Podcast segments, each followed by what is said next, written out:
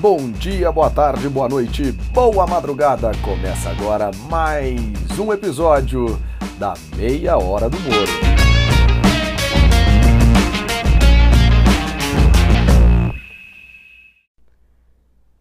Oi, pessoal, bem-vindos ao podcast do Viajaria. Hoje a gente vai conversar sobre Kyoto, essa cidade tão interessante do Japão, que inclusive já foi capital desse país por vários séculos. E foi lá que a gente conheceu um dos pontos mais famosos do país, o Fushiminari, que é aquele caminho dos portões vermelhinhos que todo mundo conhece por aí.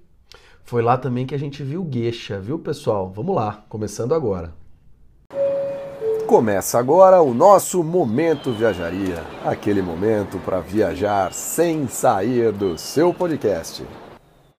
Mais uma vez aqui no podcast do Viajaria, né? Junto com a Meia Hora do Moro, mais uma vez com a Mari, depois de, de todo, toda a nossa empreitada. Hoje a gente vai falar de uma cidade que é Kyoto, uma cidade, eu acho, sinceramente, gente, que é é indispensável e não pode faltar na sua visita ao Japão. É realmente um lugar muito bacana, muito impressionante. É uma cidade de 1 milhão e 400 mil habitantes. É, foi capital do Japão por muito tempo e tem todo esse tradicionalismo muito arraigado na cidade, né, Mari? Pois é, ela inclusive é conhecida pelos templos, né, de tanto do budismo quanto do shintoísmo, pelos palácios imperiais, já que né, a gente falou que foi capital por centenas de anos, ela é inclusive conhecida como a capital dos mil anos. E ela é inclusive conhecida por um típico jantar chamado de kaiseki, que contém vários pratos típicos, além, claro, das tradicionais geixas. É verdade, a gente inclusive no papo com a, com a Sabrina é, vai falar bastante aí de geisha, lá do bairro de Gion, muito dos tradicionalismos japoneses, né? Kyoto é isso que representa muito essa questão tradicional japonesa. Para quem não sabe, em japonês você tem aí uma série de pronomes específicos para quem é a pessoa, aquela coisa toda.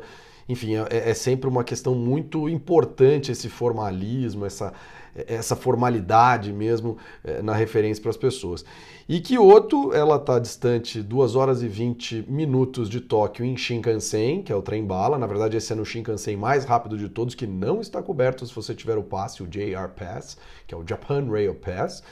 É, além disso, Kyoto, bom, como no, estando no Japão, se você é brasileiro, você precisa de visto para ir ao Japão e mais ou menos 100 ienes correspondem a um dólar americano. Só que, falando de Kyoto, não é só Kyoto, né, Mari? Tem também os arredores de Kyoto.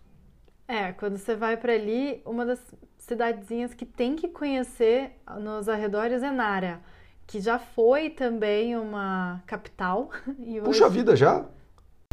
Foi sim, foi antes de Kyoto até, no século VIII. E Nara é conhecida também por ter os, os, os, bichos na cidade, né? Os servos, aquela coisa toda, não é? Servos ou os viadinhos. Tem um vídeo histórico da minha mãe dizendo que Nara é uma plantação de viado. Alô, mãe, um beijo para você. sei que você foi largada lá em Nara, né? Pelas duas aqui. Mas vale a visita, Nara, né, Mari? Eu não fui a Nara, aliás. É, os arredores de Kyoto também tem a cidade de Osaka, inclusive é um dos grandes hubs de aeroportos japoneses, o aeroporto de Osaka Kansai. Mas no dia que elas foram para Nara, eu, meu pai e, e o Eduardo fomos é, ver o Grande Prêmio do Japão de Fórmula 1 em Suzuka, ali perto também. É... E a gente aproveitou para fazer o passeio das meninas. É, exatamente, foi, foi os dois dias ali. Mari, e que outro, você lembra bastante daquele mercado que a gente foi no centro da cidade? Legal, né? O Nishiki, Mar... Nishiki. Vou até pesquisar, vou deixar aqui falar do Nishiki lá. Depois da entrevista da Sabrina, eu confirmo o nome, que agora eu fiquei até na dúvida. Mas foi legal, né? A gente comeu muita coisa típica no mercado, foi bacana. Foi, foi assim. Eu lembro muito dos peixes Fica, eles ficam expostos, às vezes até vivos ali em, numa espécie de aquário, né, aberto. É, que mais? Ah, tem um negócio que parece um waffle, waffle, sei lá como é que fala. Só que também é em formato de peixe e é recheado com creme doce por dentro, inclusive com um creme doce de feijão. Ah, é verdade, um creme doce de feijão que a gente nunca sabia bem o que, que era, mordia aquele troço, porque depois a gente pegou algumas outras vezes, enfim. É, mas, gente, Kyoto é realmente um lugar super bacana, mas eu acho que nosso papo com a Sabrina aqui, é, que foi gravado na verdade antes da Mari poder estar tá toda toda toda aqui com o nosso podcast, então basicamente eu que gravei com a Sabrina, mas ficou muito legal porque ela traz pra gente muitas informações, muita coisa bacana sobre Kyoto. Vamos lá, Mari? Vamos lá. Hoje aqui no nosso podcast eu converso com a Sabrina. Sabrina é, tem descendência japonesa, é verdade, mas viveu muito tempo em Kyoto então ela pode contar para a gente muito do que pode ser feito em Kyoto, dicas, aquela coisa toda. Sabrina, querida, obrigado por estar aqui com a gente hoje. Oi, João, obrigada por ter me convidado. É uma honra falar não só do Japão, mas também da cidade que me acolheu e que ainda hoje eu sinto no meu coração que é a minha casa, que é a minha segunda casa, que é Kyoto. Legal. E Kyoto é, é isso, né? Kyoto a gente até já, já conversou em outras oportunidades, a gente até falou aqui um pouquinho antes no podcast, que é um destino é, indispensável. Assim, não tem como não ir a Kyoto se você for ao Japão. É, e aí eu, eu, queria te perguntar assim, o que, que você vê e que é imprescindível visitar em Kyoto, que a gente já falou algumas coisas, mas a impressão da pessoa local, contar um pouquinho para a gente. Eu acho assim, no Brasil, acho que agora está começando um pouco mais, né? É, eu acho que com todos os tipos de mídia que estão chegando e até a possibilidade dos brasileiros indo mais a Kyoto, é, a gente tem mais informação. Mas a Kyoto não só foi durante muitos anos a, a capital do Japão, então tem toda aquela parte de é, castelo imperial, muitos templos, né? Uhum. É, históricos. Mas Kyoto foi onde a, a maior parte da aristocracia japonesa se formou, porque na época era ainda a capital, quando o Japão se enriqueceu muito, quando o Japão se militarizou muito, e também quando o budismo chegou no Japão, não foi exatamente no período em que Kyoto era capital, mas foi no período em que Kyoto tinha mais é, condições materiais de transformar essa riqueza toda em algo, é, em obras de arte. Então, os templos, a arquitetura de Kyoto é maravilhosa, é, eu acho que os jardins de Kyoto são mundialmente conhecidos. O Steve Jobs é uma lenda que ele visitou uh, um jardim específico em Kyoto e ele ficou maravilhado com, com harmonia, com design, com tudo que todos os conceitos que você consegue ver representados em Kyoto num espaço às vezes bem compacto, né? Eu acho que isso que, que representa. Mas se você fosse me dizer é, um lugar para conhecer em Kyoto, uhum. eu diria que é o Kiyomizu-dera. Ele é um templo que fica no morro é, mais ao, ao, leste de Kyoto e ele uhum. tem um significado muito histórico e religioso muito forte para o japonês. Então, Kiyomizu-dera tem a vista que a gente sempre vê quando representa o Japão, ele tem uma, um, uma parte do jardim, né, da plataforma, que ele está quase em cima das árvores. E na época das cerejeiras, ele tem muitas cerejeiras e na época do outono também tem a parte das, das folhas vermelhas que estão lá. Então, diria o templo budista Kiyomizu-dera, é o número um. Legal. E, e, e, Kyoto, ela, é, Kyoto tem algumas peculiaridades, talvez muito em função de ter sido isso, né? Capital do Japão, sede da aristocracia e tal, que é a parte central da cidade, né? Então, o bairro, e aí você me corrige na pronúncia, Guion, é isso? Isso, Guion. é, que é o bairro, o famoso bairro que quando o pessoal quer procurar, quer ver gueixa na rua, aquela coisa toda, é lá em Guion. Conta um pouquinho pra gente como é que é essa questão das gueixas, especialmente em Kyoto, que é, que é bem famoso isso e tal. Sim, sim. Então, devido a essa aristocracia, né, e Kyoto virou um lugar de prestígio e entre as artes, né, é, é a cidade das finas artes no Japão. Então, é, a, a parte das gueixas, né, elas eram é, como se fossem artistas, né? Seria um, um conceito não sexual de dama de companhia. Então, certo. ainda hoje, os, a aristocracia japonesa, os homens de negócios de, de Kyoto, se eles têm uma reunião importante, eles vão na, eles ligam, né, para é como se fosse um clube, a casa, a casa da Geishas, tem a, a mãe que representa a matriarca da casa, da casa de, de, de geishas, Uhum. E ela vai fazer um agendamento para que essa geisha, né, possa participar de alguma viagem de negócios ou que receba um, um empresário com o seu grupo durante uma celebração. E antes dela se tornar uma geisha, é, é, existe uma fase de aprendiz que essa garota, né, entre 14 e 15 anos, começa a ser treinada para ser geisha. Então, antes dela virar uma geisha profissional, ela tem uma escola de geisha e ela é chamada Maiko.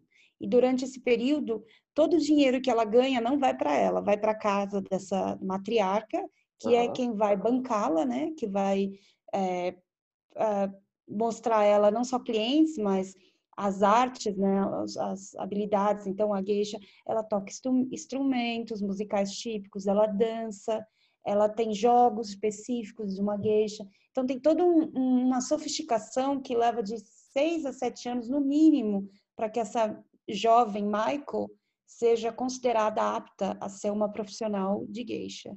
E ah, não, vai lá, vai lá, vai lá, vai lá. Acho que é que acho que isso é super interessante porque a gente tem a impressão, a gente ocidental, como é que falava mesmo? É, Baja Gaijin, como é que era, Sabrina? Conta pra Baca, gente. Baca Gaijin. Baca, Gaijin, que é um, é, um, é turista meio burro, meio tonto. A gente tem essa impressão de que, estrangeiro meio tonto, que a gente tem essa impressão de que a gueixa é uma questão super sexual. E eu acho que essa história que você conta pra gente, de que não tem nada a ver com isso, é super importante, até para desmistificar, né? Então, acho que é muito legal esse, essa questão é, eu acho que não não que não acontecesse, claramente ah, acontecia e, e, tinha muito.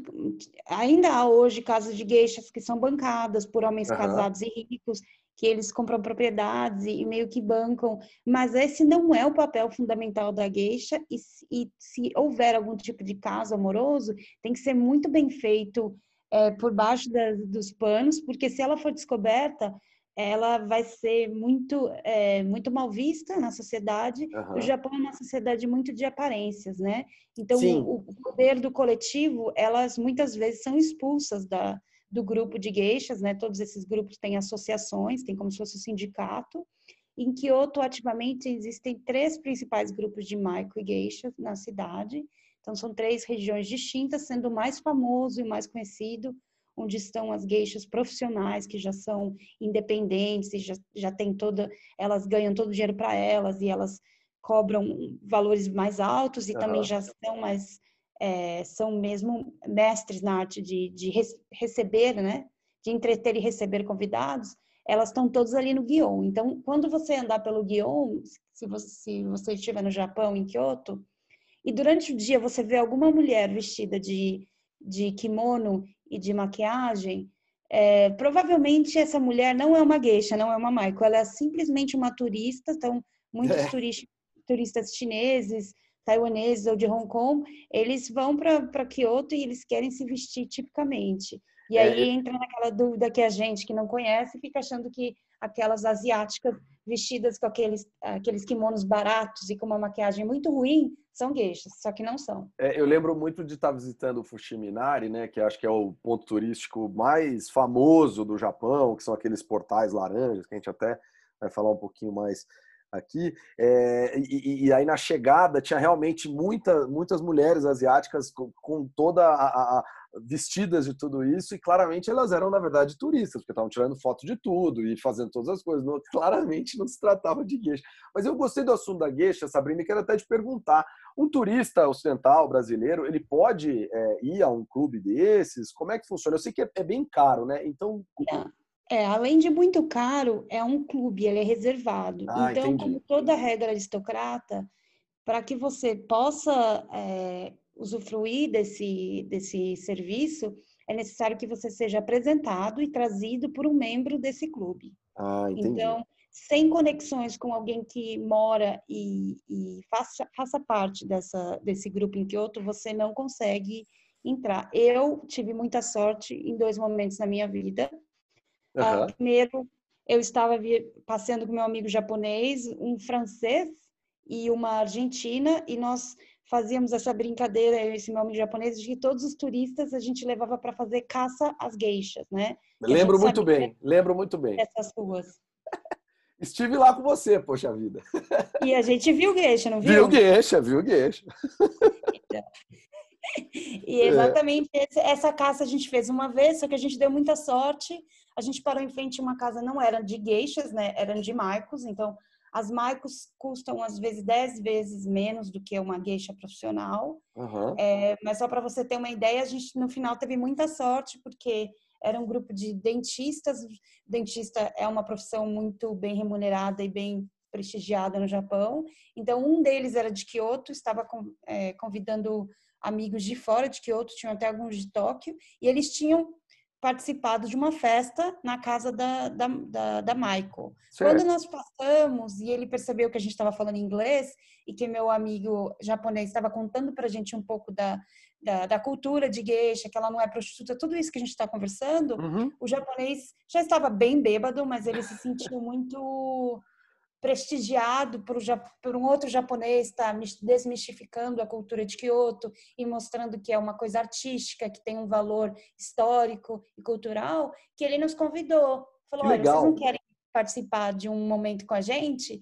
E a gente ficou chocado, porque primeiro ele já tinha pagado para a festa com os amigos dele, e segundo que ele nem conhecia a gente, mas fomos e passamos acho que uma hora com a gay, a Michael, ela era uma nova, ela tinha uns 16, 17 anos. Uhum. Nós jogamos cartas, ela dançou e tocou pra gente, tocou uns instrumentos típicos, dançou, fizemos uma conversa e no final na verdade, a, a, conta não chega, né? A pessoa não paga a conta na hora. Isso vai para casa dela e depois ela tem que pagar. Então tem toda uma relação de, de confiança, né? Entendi. Ele não pagou na hora, mas a gente viu que ele teve que assinar o recibo. Foram dois mil dólares para cinco, seis pessoas passarem uma hora com ela, né? Puxa vida! Então não é não é uma coisa barata também. É bem aristocrática, mas mesmo que você tenha muito dinheiro, você não vai conseguir ter acesso à geisha, a não ser que alguém que pertence a esse clube te apresente pro pro clube dele. Entendi. É, o, o Japão, acho que é, isso a gente até estava conversando aqui antes de começar. O Japão é um lugar que quando as pessoas me perguntam para o que eu achei mais legal em toda a viagem, né? Um ano eu sempre falo Japão e especialmente por conta dessas é, situações que você talvez só consiga passar lá se conseguir, né? Como isso, como ter a companhia de uma gueixa, como é, assistir um campeonato de sumô, como, é. enfim. Uma série de coisas muito tipicamente japonesas. E aí, é, Sabrina, eu queria te perguntar alguma dica bem, bem local, assim, de Kyoto, algum lugar para comer, é, alguma, alguma entrada por trás no Fushimi, no Fushiminari para não pegar todos os turistas, não sei, alguma dicasinha bem específica de Kyoto para a gente dar para o pessoal que está ouvindo. Olha, como eu, eu, eu acho muito legal falar do Fushiminari, porque ele é uma atração turística que é muito antiga no Japão, uhum. só que apenas recentemente é que ele tomou essa proporção internacional graças ao TripAdvisor e outras plataformas onde as pessoas voltam. Então, ele é muito mais famoso com estrangeiros do que com japoneses. Olha só. Porque esse tipo de templo antes era muito comum, mas existiam menores. O que aconteceu foi essa região de Fushimi é muito fa famosa por, pela, pela produção de saquê, né? Os uhum. melhores saquês são dessa região. E os empresários dessa região se juntaram para tentar revitalizar o turismo na região de Fushimi. E aí cada um doou uma parte do dinheiro para patrocinar um portal. E aí foram, foi aí que ele começou a ganhar essa, essa proporção e à medida que o sucesso cresceu, foi se expandindo. Mas eu acho que não tem muita dica do Fushiminari, ele é realmente um dos lugares que vai estar tá mais cheios, porque ele não, ele não é pago, né, como como ele é um, um templo shintoísta, é 99% dos templos shintoístas no Japão são gratuitos, uhum. você não paga ticket de entrada, né? todos os templos budistas são privados, então os templos você paga. É, eu aconselho os dias de chuva e de neve, porque é quando a maioria dos turistas evitam lugares ao ar livre. Então, eu já cheguei aí assim de madrugada, então você pode ir, é seguro ir no Japão. Se você estiver no verão, porque é muito quente, eu recomendo ir meia-noite, uma hora da manhã, é, vai ter sempre segurança. É meio escuro, mas se você levar uma lanterna, é bem tranquilo de ir, nunca aconteceu nada. É uma região extremamente segura. Ou é, os templos mais, é, esse Kiyomizu-dera, que eu falei que é o mais famoso, uhum. não só pelo templo, mas também pelo, pela vila antiga de Kyoto que tem ao redor e pelo comércio de lá. Eu recomendo chegar lá no, no Kiyomizu-dera se você conseguir seis e meia da manhã que é o horário que abre o, o, o templo e não tem ninguém. Todas as excursões chegam a partir das 8 da manhã. Então, as pessoas que vão a turismo preferem esperar o horário que o hotel serve café da manhã e vai Sim. comer. Assim, se você conseguir comprar alguma coisa e comer no caminho e chegar lá às seis e meia da manhã, é garantido. Nem na época das cerejeiras vai ter fila. Que legal. É, isso é uma mega dica, na verdade, porque o, o Fushiminari, por exemplo, que é aquele, né? Já até falei mais de uma vez, mas é aquele das, dos portais laranjas. Você tirar uma foto, só você e os portais laranjas, você tem que esperar, pedir pro cara, não, peraí e tal, não sei o que lá. Eu fui no horário meio de tarde, porque tava com os meus pais e tal. Então, gente, passa a gente a todo instante lá, que é impressionante. É, é quase impossível. Eu fui uma vez no Fuxininari que estava vazio, mas é porque eu morei lá durante pois quatro é. anos. E estava chovendo, estava chovendo, chovendo bem forte. É, então, aí morando quatro anos, um dia você conseguiu ir lá que estava vazio e foi na maior chuva que você pegou em Kyoto, né? Acho que Exatamente. isso fala por si só. Outro que é muito difícil conseguir chegar e, e ver sem ninguém é o, o, o o Ginka, Kinkakudi. O Kinkakudi uhum. é o templo dourado, né? O pavilhão dourado de ouro que se fala. Esse também, dia que neva, você tem que chegar lá a hora que o templo abrir. Chegar meia hora antes de abrir, porque quando ele abre em dia de neve é um dos mais bonitos, porque o dourado reflete muito na neve. Então, uhum. quem for no inverno, chegue lá, acho que é, abre às nove. Então, chegue às oito e meia da manhã lá no norte de Kyoto. Maravilhoso. Nossa, esse, tipo de dica é maravilhoso porque é o tipo da coisa que, por mais que o cara escreva no, no, no TripAdvisor da vida, quando você ouve de um local, aí que vale o negócio, né? Porque o local conhece, o local teve lá. Para a gente fechar, Sabrina, o, o, o Japão é um lugar muito conhecido por sua culinária. Tem algum restaurante, alguma comida de Kyoto que você recomende? Fala, ó, não pode deixar de comer em Kyoto? É, porque eu sei que tem, tem algumas comidas meio específicas de outros lugares do Japão. Eu lembro que eu comi um okonomiyaki em Hiroshima, um específico que era em cima, lá no lugar. Acho que foi você que me falou, inclusive, que era na saída da estação e entrava e subia. E foi incrível, porque o cara falava. É, sei lá, duas palavras em inglês, daí o cara entendeu que eu era brasileiro. Ah, foi, foi maravilhoso. Então, tem algum lugarzinho desses em Kyoto para a gente é, indicar para o nosso ouvinte? Olha, eu tenho alguns, só que uhum. eu acho que os mais especiais, é, no geral, para jantar, precisam de reserva. Certo. É, Kyoto é um lugar muito, muito, é, muito muito disputado, né? O pessoal, muito pessoal é, é. Então eu, eu recomendaria você ir. Tem um lugar perto do, do Palácio Imperial é, não, desculpa, perto do Heian Shrine. Heian Shrine uhum. é, o, é o templo shintoísta imperial, que fica certo. na região dos museus de Kyoto. É, tem um bem simples, que é um restaurante de udon, né? Uhum. Udon é o tipo de macarrão mais grosso que tem em Kyoto. É, chama Yamamoto Menzo. Ele tem uma, uma, uma, um, uma cobertura bem típica das casas japonesas, uhum. tem as, as, as, mesas de madeira, eu tô com todas as palavras em, em japonês com inglês misturadas aqui. E, e, aí você consegue, é um dos poucos lugares que são em regiões turísticas, que ele está numa região turística, mas a região é, é bem ampla, então não fica todo mundo concentrado no mesmo lugar. Entendi. E aí você poderia comer o, o dom com carê, com curry, com molho uhum. de carê, que é bem típico de, de Kyoto, ou então tentar qualquer especialidade com tofu e com vegetais da estação. Então, Kyoto, até pela influência do budismo e pela distância do mar, é um lugar que você come muito bem, com bastante tofu, vegetais e macarrões, macarrão da região. Então, então para quem, para quem pensa que o Japão é só sushi e sashimi, vá a Kyoto, coma um udon carê e, e, e se delicie com tofu e vegetais. Sabrina, Sabrina, querida, acho que é isso. Muitíssimo obrigado. Falamos aqui de coisas muito bacanas. Kyoto é um lugar sensacional, de verdade. É um lugar que, se você for ao Japão, tem que ir, tem que ficar alguns dias, né? Não é um negócio que você tem que ir lá ah, e passei em Kyoto. Não, tem que ficar alguns dias. E brigadão pelo papo. Acho que a gente está recheado de dicas locais aqui que, que fica muito bom para quando puder viajar, né? Porque agora está difícil. É, mas agora o Japão publicou que a partir desse ano, assim que a situação melhorar, eles vão custear metade dos, da viagem de quem vier turi, for a turismo para visitar o país. Então, oh, louco. Fiquem espertos, fiquem de olho e assim, eu tenho os links de algumas coisas que a gente comentou hoje, inclusive desse restaurante. Se você quiser, eu te passo, você pode colocar na descrição aí do. Ah, maravilha! E, então tá, me passa, vou colocar no, nos posts do Instagram, na descrição do podcast Lembrando sempre, se quiser um, um, roteiro aí de Kyoto, pode mandar no arroba viajaria, que inclusive a gente vai tratar com a Sabrina, nossa consultora para Kyoto, nossa entrevistada de hoje. Brigadão, querida. Obrigada a você, João. Até a próxima. Espero que a gente consiga visitar o Japão o ano que vem juntos. Maravilha. Obrigadão. Beijo. Tchau, tchau. Beijo.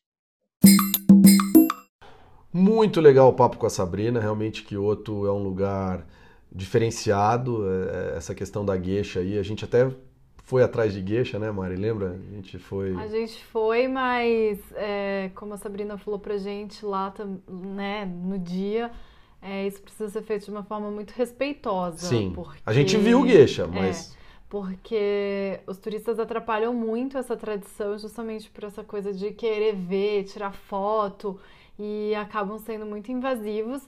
Então a gente foi, mas a gente não saiu correndo atrás de nenhuma gueixa, é. não ficou tentando tirar foto na cara delas. A gente conseguiu ver uma até meio rápido e um pouco Sim. distante. E a gente evitou sair correndo atrás dela, porque isso não é legal. Não é legal, mas isso me lembra, inclusive, outro momento que eu fiquei muito triste com turistas, que foi lá na cidade de Luang Prabang, no Laos. Lá no Laos tem um negócio chamado Ronda das Almas, que é quando os monges vão pegar comida e, e of, não oferendas, mas doações das pessoas. E eles fazem isso muito cedo de manhã, assim, antes do sol nascer, vão passeando descalço pela cidade, as pessoas fazem as doações. E os turistas ocidentais vão numa forma até agressiva. Agressiva, né? essa é a palavra. Agressiva, tirar foto com a lente na cara do monjinho, assim. Com é, flash. Com flash de manhã.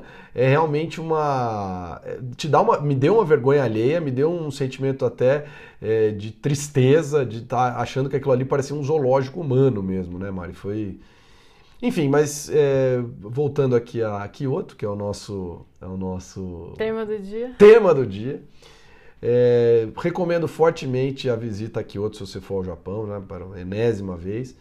Estamos aqui no arroba viajaria, você consegue que a gente te ajude a montar o roteiro, aquela coisa toda no Instagram, né, Mari? Então a gente está à disposição. Claro. É, eu contei um pouquinho do que você precisa de visto para ir ao Japão. Você tem três tipos de visto: o de 15 dias, o de duas entradas e o de entradas múltiplas. Todos eles precisam ser tirados ou junto ao consulado em São Paulo ou junto à embaixada aqui em Brasília. É, de novo, né, 100 ienes valem um dólar, mas não vai achando que por isso a, moeda é muito desvalorizada. Uma Coca-Cola custa seus belos 300 ienes. Então, então aperta o bolso aí que o negócio é, é, duro. Ah, onde a gente ficou hospedado em Kyoto? Você lembra onde a gente ficou hospedado em Kyoto, Mari? Ah, eu não lembro o nome, mas era um hotel, um, uma espécie de hostel. Uma espécie de hostel. O nome eu também não lembro. O a hostel propós... muito chique, por sinal. 50 dólares a cama na diária. Ah. Mas era o hostel, era uma espécie de, de cabine, assim, né? De cápsula. Ah, é verdade, as cápsulas. E tinha o banho lá, um clássico. banho clássico que funciona assim. A, a, os chuveiros, né? Eles o ambiente ele é um só, então os chuveiros ficam uns do lado dos outros, parece um vestiário de academia, assim. E tem uma banheira gigante, uma mini piscininha com água muito quente e borbulhas ali, enfim, faz uma massagem. E isso é muito típico do Japão, esse tipo de. Como de banho, chamam? de banho. On, os onsens. Onsens, é. Isso. E é obrigatório. Era separado onde a gente estava hospedado. homens e mulheres. Mas era obrigatório entrar pelado. Ah, é sem... é verdade. Você... Não pode entrar de roupa. Nem de no toalha. máximo.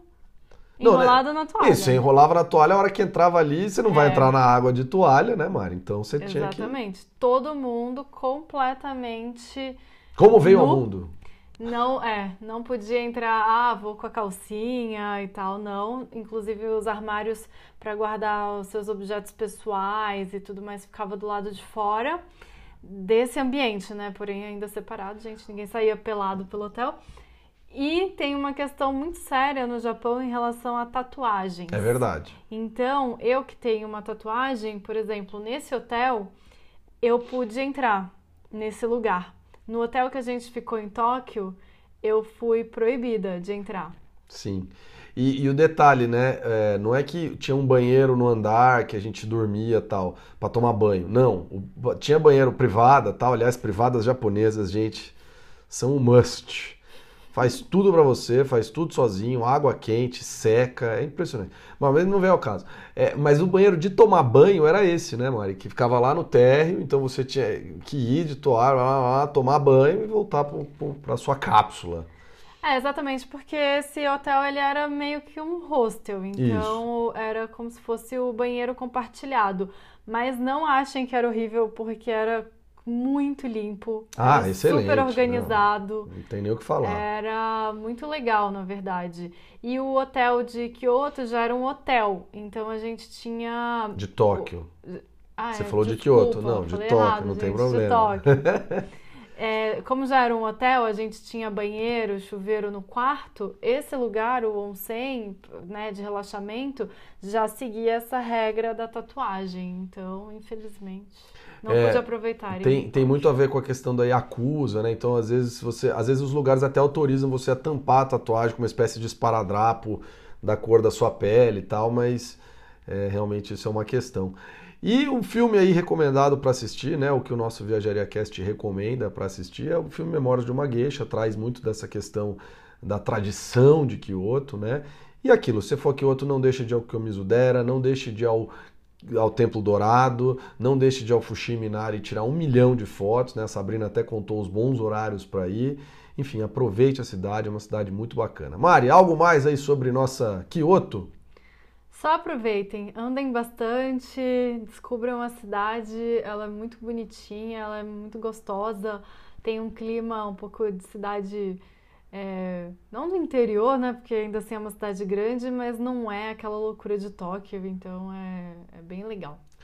É isso, gente, vamos ficando por aqui, semana que vem tem mais, as vinhetas são do Thiago Matos, o projeto gráfico aqui do nosso logo do Viajaria é do nosso glorioso Homem Grito Fernando Macedo, o site é do Felipe Rodrigues e a produção e locução é do João Moro e da Mariana Halbert. Vamos ficando por aqui.